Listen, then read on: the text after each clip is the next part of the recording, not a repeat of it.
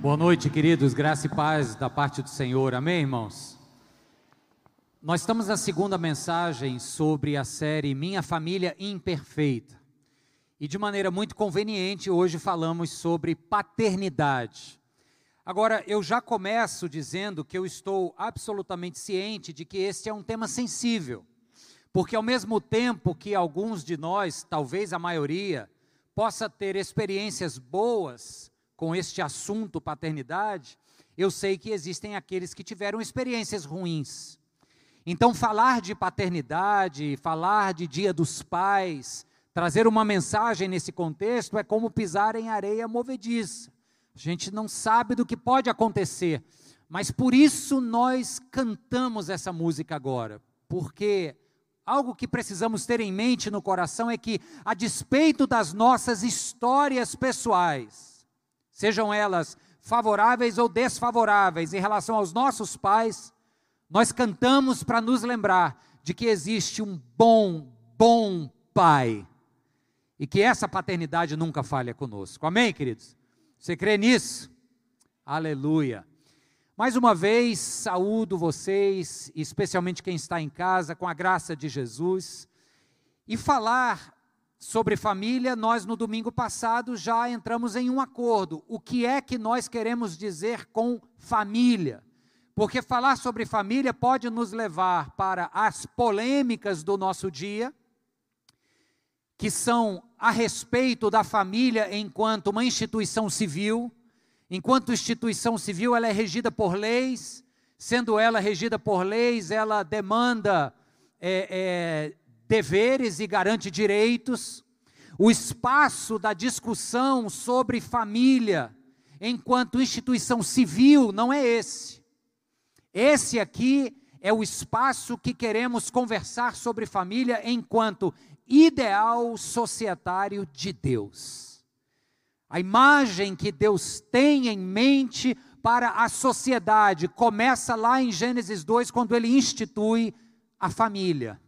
O primeiro casal, do primeiro casal, os primeiros filhos, o primeiro núcleo se forma, e a partir então deste núcleo formado, que é dotado de imensos potenciais, mas a partir do pecado também é um núcleo dotado de potenciais conflitos, a gente vai conversar hoje sobre esse aspecto das famílias chamado de paternidade. Claro, oportunamente eu também preciso estar sensível, e digo a vocês que estou, de que enquanto falamos de paternidade, querendo referir-nos aos homens que são pais, também sei que existem mulheres que são igualmente pais. Ou porque não contam mais com a figura masculina do marido em casa, ou porque, ainda que a figura lá esteja, a presença paterna não está. Existem inúmeros problemas, como o pastor Gabriel disse, inúmeras situações onde uma mãe precise também desempenhar o papel de pai. E se é o seu caso aqui, eu quero dizer que essa palavra também é muito ao seu coração.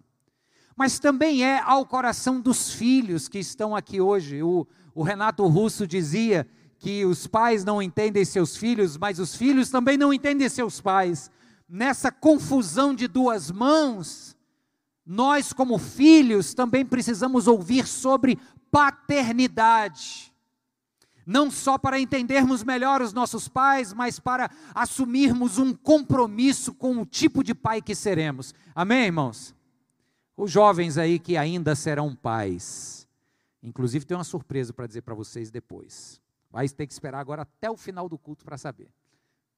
Mas vamos lá, gente. Falar de paz nos coloca numa situação incontornável, onde nós teremos que falar sobre a crise de paternidade nos nossos dias. Vocês concordam comigo que existe uma crise de paternidade, sim ou não? Essa crise, ela é quantitativa e ela é qualitativa. Quantitativa porque saiu um dado oficial dizendo que o índice de crianças sem nomes no registro do cartório aumenta no Brasil pelo quarto ano consecutivo.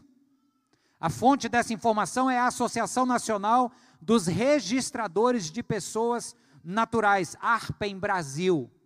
Essa associação estima que no ano de 2021, até o mês passado, 100 mil crianças nasceram e não foram registradas com o nome do pai. Quer dizer, não tinham o nome do pai no registro, deu para entender, né? Isso é apenas o caso dos números oficiais. Alguém que se deu o trabalho de ir lá no cartório. Então, é uma crise quantitativa, mas também é uma crise qualitativa, a qualidade dos pais, a relação dos pais. Eu trouxe um trecho aqui de uma palavra de um rabino muito sábio, já não está mais entre nós, mas ele escreveu isso em 1986. E ouça com atenção a atualidade das palavras do rabino Abraham Joshua Heschel. Ele diz assim: eu vou projetar aí para você ler comigo. A característica da família moderna é que, justamente no nível mais profundo da experiência interpessoal, pais e filhos vivem em mundos distintos. As experiências compartilhadas em casa têm sido rasas e desinteressantes, não mais criativas e envolventes. No passado, era papel do pai mostrar aos filhos caminhos de exaltação. Agora, Entramos em uma estrutura social em que o pai se tornou obsoleto. O marido da mãe não é mais o pai, é só um cara normal, brincalhão e companheiro dos meninos, assombrado pelas mesmas fraquezas e sujeito a impulsos semelhantes. Fecha aspas. É ou não é atual, gente? Inversão de papéis, omissão de responsabilidades Pais que se colocam em pé de igualdade, não porque queiram acompanhar seus filhos e, e abraçar os mesmos problemas para ajudá-lo a superar, mas porque são, como diz na palavra de um terapeuta, adolescentes tardios, e por isso vivem as mesmas dores e os mesmos dramas, os mesmos complexos. E isso tem gerado uma, uma leva de filhos e filhas enfraquecidos pela ausência emocional de um pai, no exato sentirmo do termo, pai. Então há uma crise incontornável, uma crise quantitativa e uma crise qualitativa. E o texto que eu escolhi para nós lermos hoje fala a respeito de um relacionamento tenso. Na verdade, o momento tenso de um relacionamento entre um pai e seu filho. Eu quero convidar você a ler comigo o livro do Gênesis, capítulo 22, a partir do verso 1. Se você trouxe a sua Bíblia, abra Gênesis 22, verso 1. Se tiver com celular, acesse aí ou então acompanhe na nossa projeção.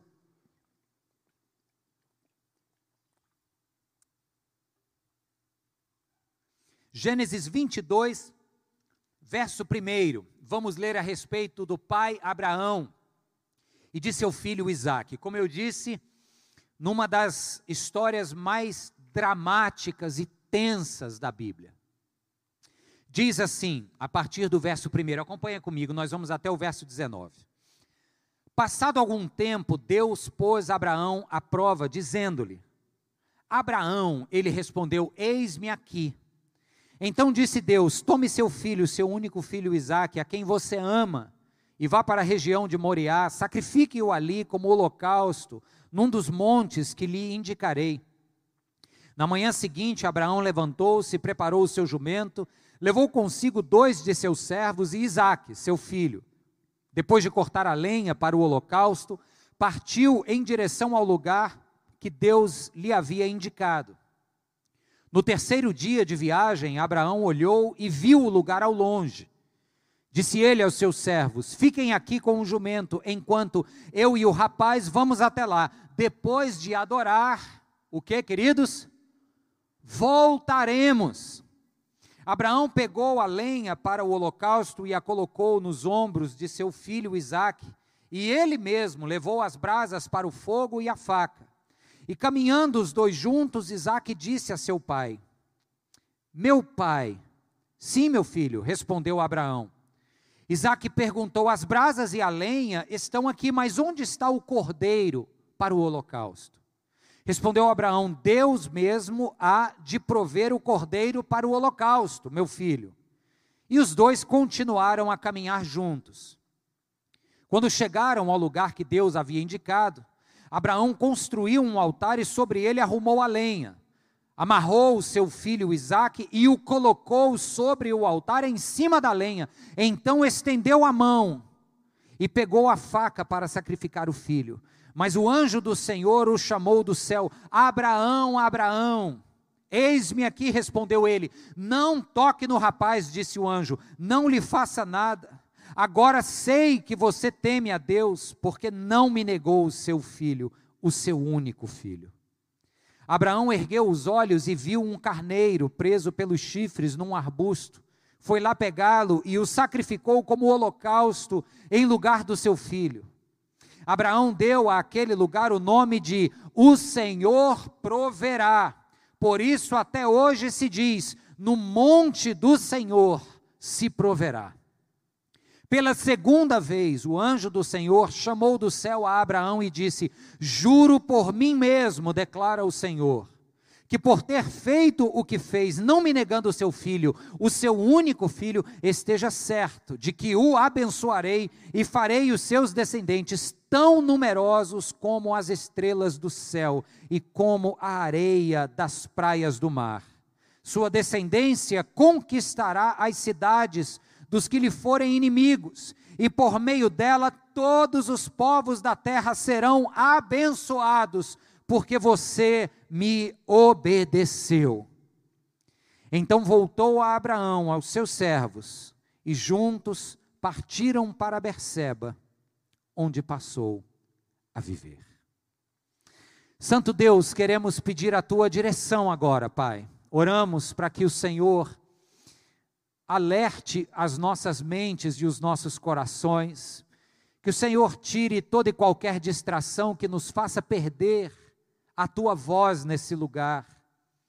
Em nome de Jesus, teu filho amado, nós te pedimos que a paternidade do Senhor arrebate os nossos corações hoje, nos ponha de joelhos e nos faça amá-lo mais e mais.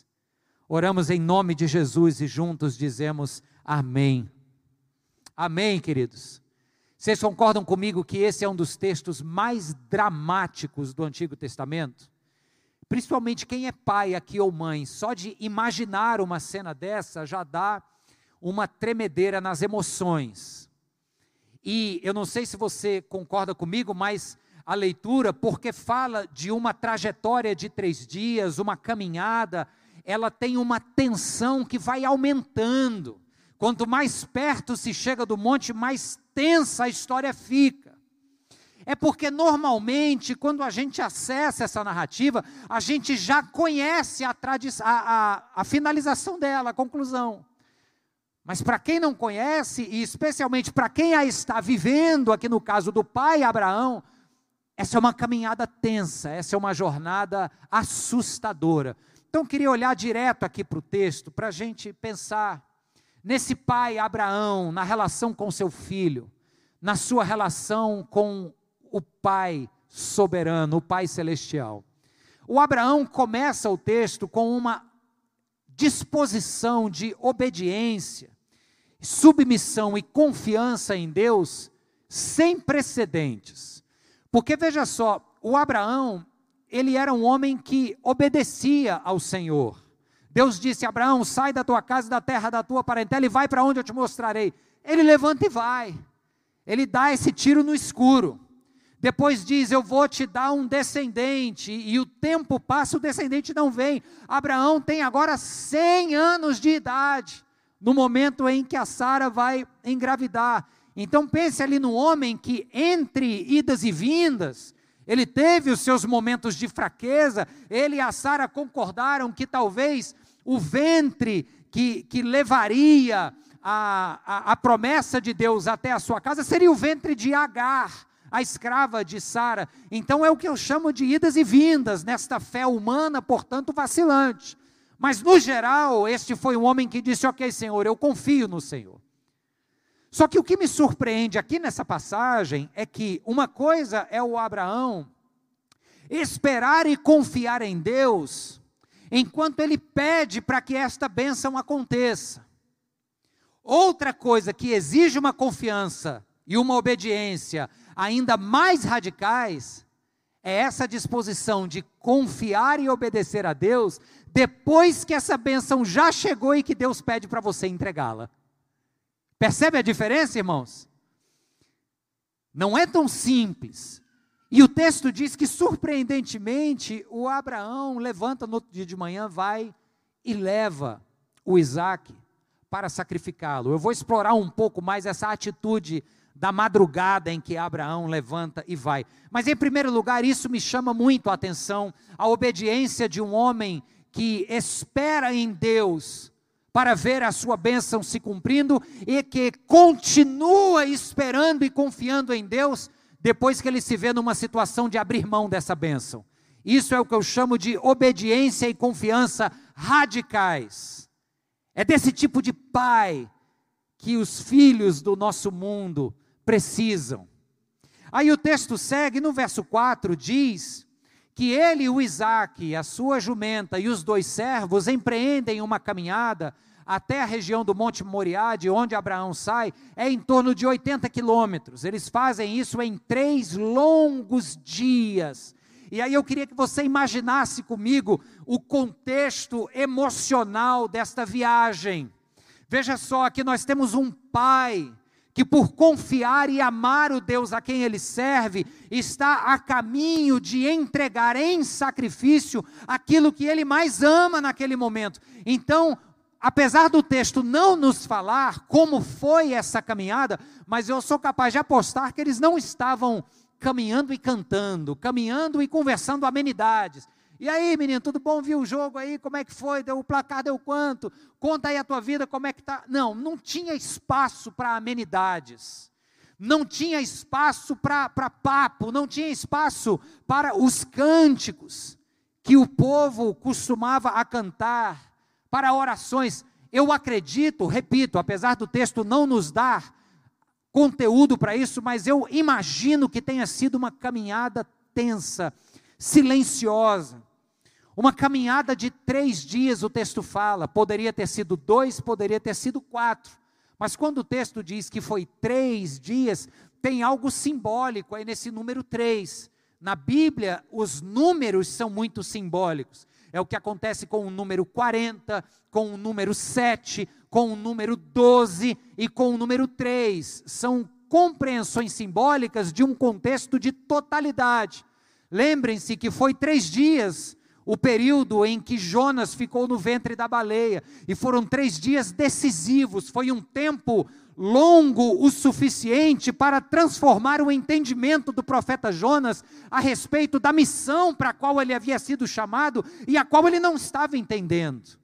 Foram três dias o tempo de Jesus na sepultura, antes que o mundo da época pudesse presenciar a vitória sobre a morte e a ressurreição do Filho de Deus. Então, não coincidentemente, o texto nos fala que esta caminhada silenciosa e tensa durou três dias, onde um pai leva o seu filho para o monte do sacrifício. Eu quero olhar para essa caminhada como a jornada de uma vida entre um pai e seu filho. Pelo número 3, a gente pode colocar entre aspas e aplicar uma compreensão alegórica nesse número aqui. Pais caminham com filhos através de uma vida. E por favor, entenda que todas as vezes que eu falar pais, eu também estou falando mães que caminham com filhos, que exercem papel na educação e na criação, que querem ver o sucesso e a prosperidade de vida de seus filhos, que tentam acertar sempre, ainda que não possam fugir de que erram muitas vezes. Então eu falo pais, por oportunidade da ocasião que vivemos neste domingo, mas me dirijo também às mães. Então, pais empreendem jornadas de caminhada com seus filhos, é o que a gente chama de vida, e tem momentos em que esta caminhada é tensa, não tem espaço para palavras, e, e saiba que os filhos aprendem mais com os pais no momento em que a palavra não está sendo dita, mas as atitudes estão sendo observadas. Amém, irmãos? A caminhada silenciosa é esse desafio para que os pais eduquem, inspirem, motivem a partir de seus exemplos pessoais. Está lá o Abraão, no silêncio da tensão daquela caminhada, dando o maior exemplo de obediência a Deus sobre todas as coisas. Eu acho isso muito forte. Eu recebo isso como um desafio tremendo para a minha própria vida. O que é que os meus filhos estão aprendendo de mim quando eu não estou falando nada? Quando não tem palavras bonitas e cheias de moral cristã sobre a mesa do almoço? Que é que os seus filhos ouvem nas suas atitudes enquanto você e eles empreendem uma jornada silenciosa pela vida.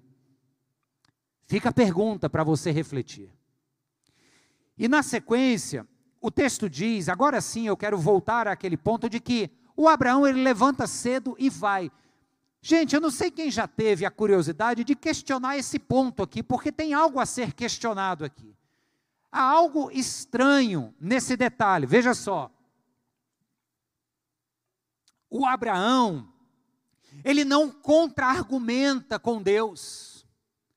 Deus faz um pedido ao Abraão que tinha todos os elementos para se configurar como um pedido estranho, no mínimo estranho. Veja só, Deus havia prometido, anos a fio, décadas se passaram com a promessa de Deus reverberando nos corações esperançosos de Abraão e Sara de que um filho lhes nasceria.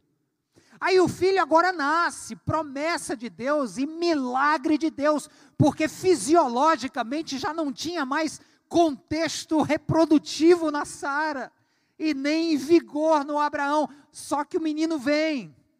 Aí agora Deus pede esse menino para ser sacrificado. Peraí, Deus, quem sacrifica é a divindade Moloque, é o Deus Camos. Mas o Deus de Israel que me chamou, que me prometeu que através da minha descendência, os povos das nações seriam abençoados, a minha descendência é o Isaac. Como assim entregá-lo? E o que me causa estranheza, e é isso que eu quero colocar para vocês, é que o Abraão simplesmente levanta e vai.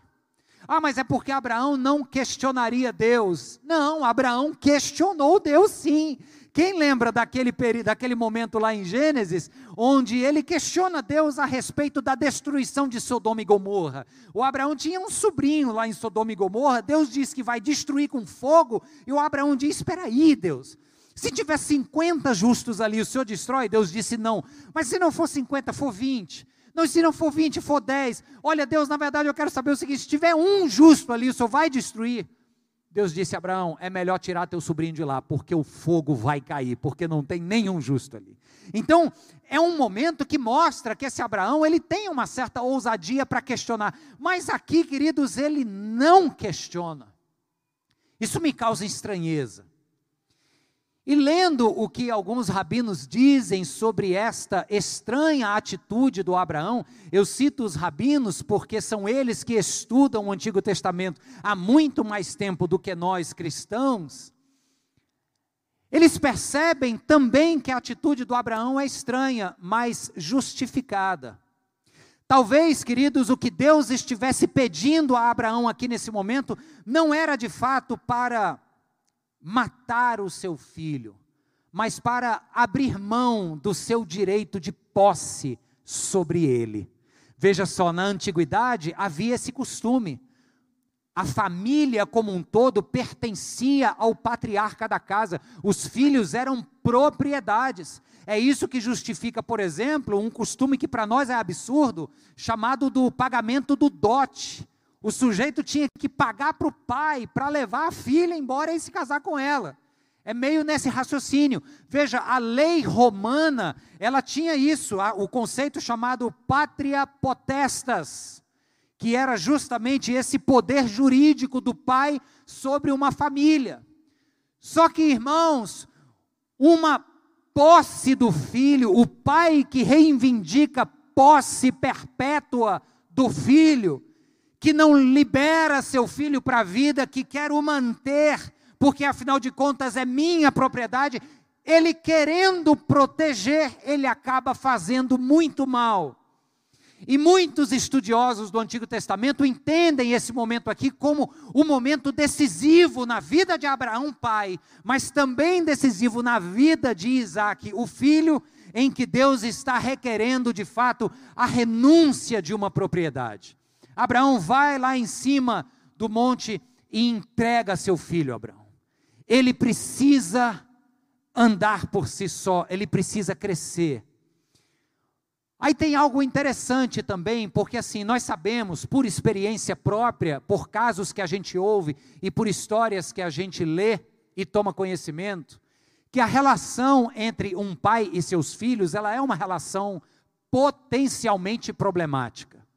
Nós não temos apenas momentos bons, momentos agradáveis. Não existe, como nós estamos falando no tema da nossa série, não existe família perfeita. E a relação do pai com os filhos é uma relação, as que são saudáveis, tá? É uma relação empenhada em dar certo, mas que escorrega muitas vezes em escolhas erradas de ambas as partes e que traz conflito, que traz dissabores, que gera amargura e que planta rancores no coração de ambos. É ou não é, pessoal? Sim ou não? Ok, eu não. Pode levantar a mão, não vou ficar pensando que é você, não, viu? Isso é uma realidade, gente. É bem-vindo a esse lugar chamado mundo, e mundo marcado pelo pecado. No século V antes de Cristo, um dramaturgo grego escreve uma peça sobre um mito, né, da mitologia grega. O nome dele é Sófocles, o ano é 427 a.C. e ele escreve o Édipo Rei. O Édipo Rei é uma história, rapidamente passando, de um pai que, ao saber que seu filho havia nascido, houve também que uma profecia diz que este filho o mataria eventualmente. O nome do pai é Laio. E o filho é o Édipo. Ele manda que a criança seja levada às florestas e lá dei, seja deixada para morrer à míngua por uma provisão do destino, segundo a leitura grega, este menino se desenvolve, não morre, mas se torna um homem robusto, porém cresce na ausência da figura materna e paterna, não conhece seus pais. E este mundo que dá voltas, um dia põe este menino diante de Laio, que cumprindo a profecia o mata. O Édipo acaba matando o pai e desposa a Jocasta, sua mãe. E aí o pai da psicanálise, o Sigmund Freud, ele vai chamar esta tensão dos afetos entre pais e filhos de uma relação de Édipo, que gera complexo chamado complexo de Édipo, onde existe uma disputa constante, porque na compreensão desta teoria, que diga-se passagem é uma teoria, ok? não é uma tese comprovada, mas é muito usada no ambiente da psicoterapia. Na leitura desta teoria, os conflitos afetivos e relacionais entre pais e filhos, seja papai e mamãe, filho homem ou filho mulher, acontece muito por essas relações que a partir de cada idade, por exemplo, a filha se apaixona pelo pai, o filho homem cria uma obsessão de posse para com a mãe. O pai percebe que pode ser substituído pelo filho homem, aqui é o Laio querendo matar o Édipo, mas ao mesmo tempo o Édipo também precisa tirar o pai do circuito para que ele vire homem de verdade. Então, nessa relação né, super turbulenta desses conflitos entre, entre pais e seus filhos, eu, eu me lembro de dois filmes, na verdade, um livro e um filme. O livro da Mary Shelley, de 1931, Frankenstein. Se você nunca leu, eu também não li, mas todos conhecem a história. O doutor Victor Frankenstein cria um monstro, é como um pai gerando um filho. E qual é o grande centro da narrativa desse texto? É este filho querendo matar o pai. A criatura querendo matar o Criador. E a avaliação psicológica desta trama é que os filhos precisam tirar o pai de cena para que eles virem uma pessoa autônoma. O filme ao qual me refiro é na mesma linha, o Blade Runner, que fala daqueles androides. E os androides, eles querem no filme matar os criadores dos androides, nesta mesma relação que o Freud chamaria de edipiana, onde o filho precisa tirar o pai de cena para que ele se desenvolva. Então, surpreendam-se vocês, como eu me surpreendi. Existem rabinos estudiosos do Antigo Testamento que percebem esta relação edipiana na atitude do Abraão, que levanta cedo, nem pensa duas vezes e vai para entregar o filho. Deus está pedindo que ele abra mão desta pátria potestas, deste direito de posse e de pertença, porque se pais assim não o fizerem, continuarão infantilizando seus filhos. Mantê-lo protegido dentro de casa os preserva de muitos males, mas se passar do timing correto, o insere num universo de outros males, muito piores do que os primeiros dos quais você os protegeu. Tá certo, gente? Sim ou não? Aí o Abraão aqui é desafiado a entregar o filho. Ele faz isso porque ele sabe que se não entregar ele estaria desobedecendo a Deus. E que depois dessa entrega um novo filho existiria na história. E se você prestar atenção, logo depois dessa cena, reparem o que é que ele diz para os servos: Eu vou com meu filho, mas eu e ele voltaremos. A fé deste homem que acreditava que acontecesse o que acontecesse lá em cima do monte, ele voltaria com seu filho, mas seria agora um novo filho seria agora um filho cuja autonomia de vida foi desenvolvida. E aí, na sequência do, do, texto, a gente lê o capítulo 22. No capítulo 24, sabe o que, que acontece com Isaac? Ele se casa. É a próxima aparição do Isaac na narrativa, gente. É interessante notar isso. Depois da narrativa da entrega de Isaac no Monte Moriá, vai se falar lá de uma genealogia do, do irmão de Abraão, do Naor, e depois, a próxima vez que o Isaac aparece, já é no contexto do seu casamento. Ou seja, o pai precisa entregar o filho para a vida, para que este filho cresça e vire homem. Mas muitos hoje estão ficando adolescentes tardios, infantilizados, sem o compromisso. Desliguei sem querer aqui sem o compromisso para com a sua família, delegando papel e responsabilidades para a escola, para o outro cônjuge, para a igreja, porque não se desenvolveram como seres adultos e responsáveis. Essa é uma marca muito presente desta crise de paternidade em que nós vivemos. Não criamos os nossos filhos para nós mesmos, criamos os nossos filhos para dá-los ao mundo como seres autônomos, cheios do Espírito de Deus, que vão mudar a realidade desta sociedade. Agora, para isso, é preciso entregar. Por isso que esse texto é tão difícil para nós pais. Claro, a gente pensa em entregar para morrer, Deus nos livre, mas não é isso que Deus está pedindo. Deus quer nos lembrar que os filhos a quem chamamos de nossos, na verdade são dele. E é ele quem vai fazer dos nossos filhos grandes homens e mulheres para a sua glória. Mas ele faz isso a partir da minha paternidade saudável, a partir desses conflitos edipianos bem resolvidos, a partir da sua responsabilidade, papai e mamãe em educar este filho nos caminhos do Senhor. Amém? Último ponto que eu quero considerar aqui está no verso 7, com esta frase tão famosa que o Abraão diz e que ficou eternizada em nossos lábios como a expressão da confiança na provisão de Deus. A frase é Jeová Jireh. O Isaac olha para um lado, olha para o outro, ele diz: Papai, eu estou vendo aqui que o senhor está carregando o punhal. Eu já vi o senhor imolar inúmeros animais em adoração ao nosso Deus com esse mesmo punhal.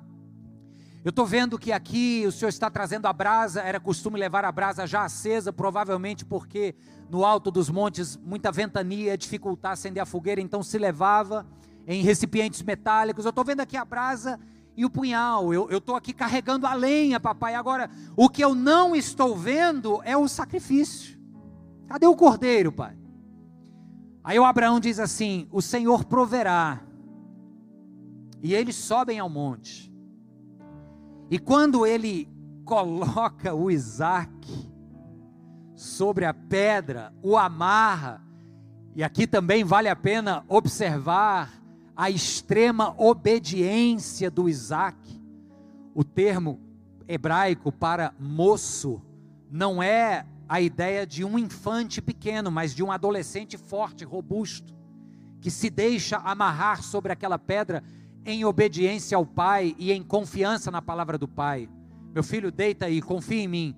Mas papai, cadê o sacrifício que eu não estou vendo, pai? O Senhor proverá. E então acontece e eles olham e veem um carneiro preso pelos chifres num arbusto.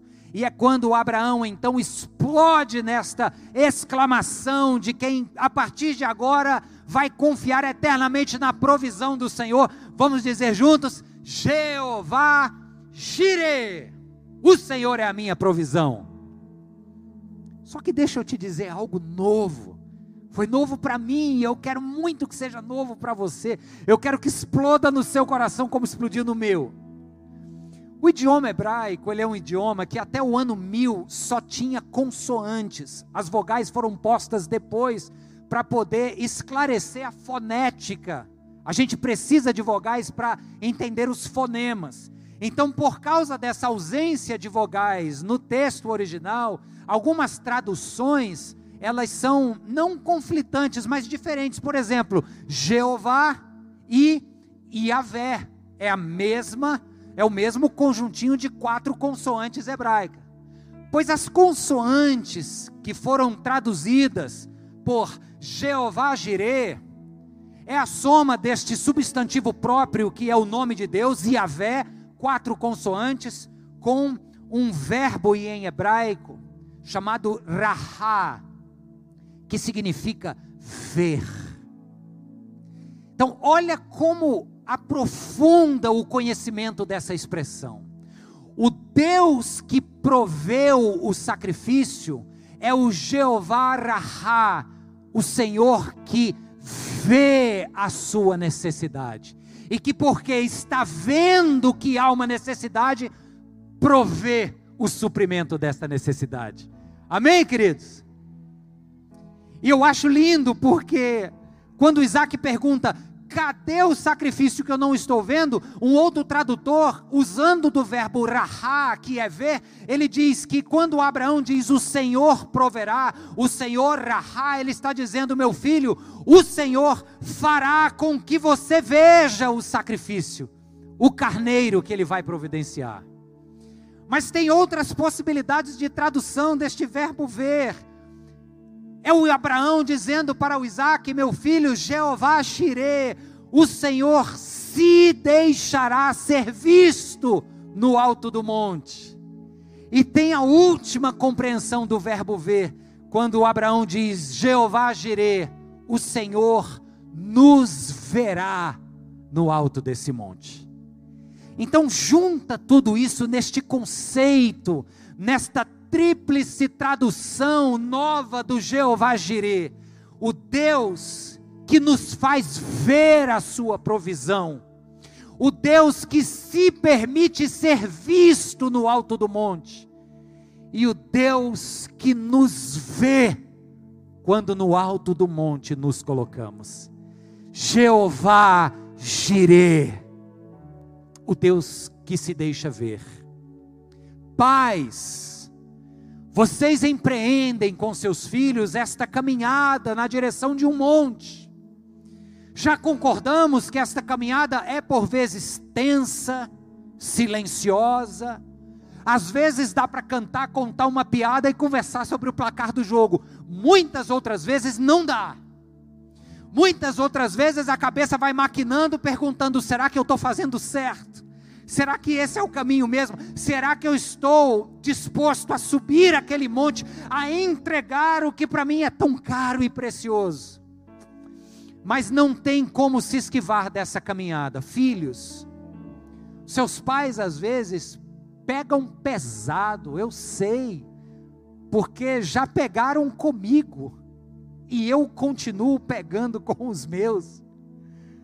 Mas se faz isso porque por horas o caminho do Monte Moriá é tenso, nos deixa frágeis, sensíveis, temerosos, mas é um caminho incontornável, é um caminho que a gente tem que trilhar.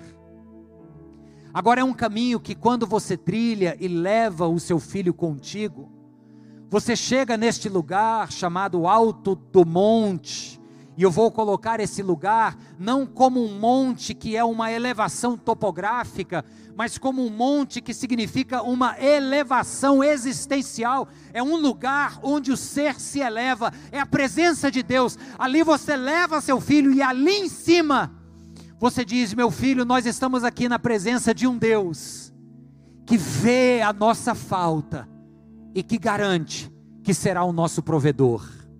Nós estamos aqui na presença de um Deus que se deixa ver, que não está escondido dos nossos olhos a despeito dos nossos pecados e do nosso imerecimento. Este Deus se revela e o nome dele revelado é Jesus Cristo. Meu filho, nós estamos também no alto deste monte, porque aqui o Jeová Rahá, o Jeová Jireh, é esse Deus que nos enxerga, sabe quem somos, conhece as nossas histórias, esteve presente nas noites escuras em que brigamos, discutimos, sofremos violência, é o Deus que nunca tirou os olhos de nós. É o Deus que nos vê. E porque nos vê, provê todas as nossas necessidades. Amém, queridos? Esse é o Deus que vai ao alto do monte para dizer o quanto nos ama. Só que agora, como cristãos, pulando do Antigo para o Novo Testamento, nós enxergamos agora a figura de um pai que também vai ao alto do monte com seu filho, mas que diferente do Abraão, cuja paternidade foi continuada porque a vida de seu filho foi poupada, este pai agora sobe em outro monte, na região de Moriá, ainda mais um monte chamado Sião. E ali um pouquinho de lado, fora dos limites da cidade, um outro monte chamado Calvário. E ali naquele monte, o que ele faz é uma exclamação em alto e bom som aos nossos ouvidos, do quanto ele nos ama. É como se ele dissesse: olhem para cá, voltem os seus olhos para esse monte, para vocês verem que tipo de vida eu tenho para vocês. Jesus Cristo falou: assim como Moisés levantou a serpente no deserto, Deus me levantará no madeiro, Deus me levantará diante dos olhos de todos os homens. O povo estava colhendo as consequências de seu pecado e murmúrio no deserto, sendo picado por serpentes venenosas e morrendo. Deus manda Moisés erguer num poste uma serpente de bronze e faz com que todos que para essa serpente olhassem fossem curados e restaurassem suas vidas. Jesus usa esta cena do contexto da história do povo para dizer assim como os olhos daqueles que estavam moribundos, quando fixados na serpente que Moisés levantou, estes voltaram à vida, todos aqueles que olharem para o amor do Pai, erguido lá na cruz do madeiro, naquele monte Calvário, sairão de suas vidas moribundas e poderão ganhar a vida eterna, porque o Pai nos ama. Papai e mamãe, o feliz dia dos pais é para vocês dois, que têm esta missão, vocação, tarefa. Vovô e vovó, vocês estão juntos. De educarem seus filhos no caminho da montanha de Moriá. Cientes de que vai ser um caminho conturbado, cheio de altos e baixos, e cientes de que vai chegar o momento em que no alto do monte você vai precisar deixar ir não dá para manter se se mantiver estraga. Entende? Tem que deixar ir. É o filho que tira o pai, o, o pai da reta para virar homem. E é o pai que tira o filho de casa não porque não o ama, mas porque entende a sua responsabilidade de ajudá-lo a ser autônomo. Vai ter o dia do alto do monte em que a gente tem que deixar ir. Mas a gente deixa ir, tendo mostrado ao longo do caminho, em palavras e em exemplos, que existe um Deus neste lugar, no alto do monte, que convida a mim e a você a lembrarmos que por Ele somos vistos, as nossas necessidades são vistas, a nossa sede de alma é vista e Ele se deixa ver por nós e nos chama de filhos e diz: Eu amo cada um de vocês com o amor lá de cima daquele monte Calvário. Feliz Dia dos Pais para todos nós. Amém e amém. Oh, maravilha! Deus é um bom, bom Pai. Que Pai maravilhoso. Vamos louvar, queridos. Vamos ficar de pé. Vamos dizer isso ao Senhor. Deus amado e querido e bondoso Tu és um Pai maravilhoso. Tu és um Pai que nos ama a despeito de nossas falhas e fraquezas. Ajuda-nos, Senhor, não só a educarmos os nossos filhos como te agrada, mas sermos também filhos que te agradam, ó Pai. Tu és bom, bom, bom, Pai, é quem tu és e nós somos muito amados por Ti. Isso é quem eu sou. Obrigado, Senhor, por essa noite, por esse momento juntos. Que o Senhor traga cura aos corações feridos por pais ausentes. Que o Senhor traga restauração para relacionamentos conflituosos entre pais e filhos mas que acima de tudo que o Senhor renove a nossa alegria por sabermos o quão bom Pai o Senhor é. Louvado seja o nome de Jesus. Amém.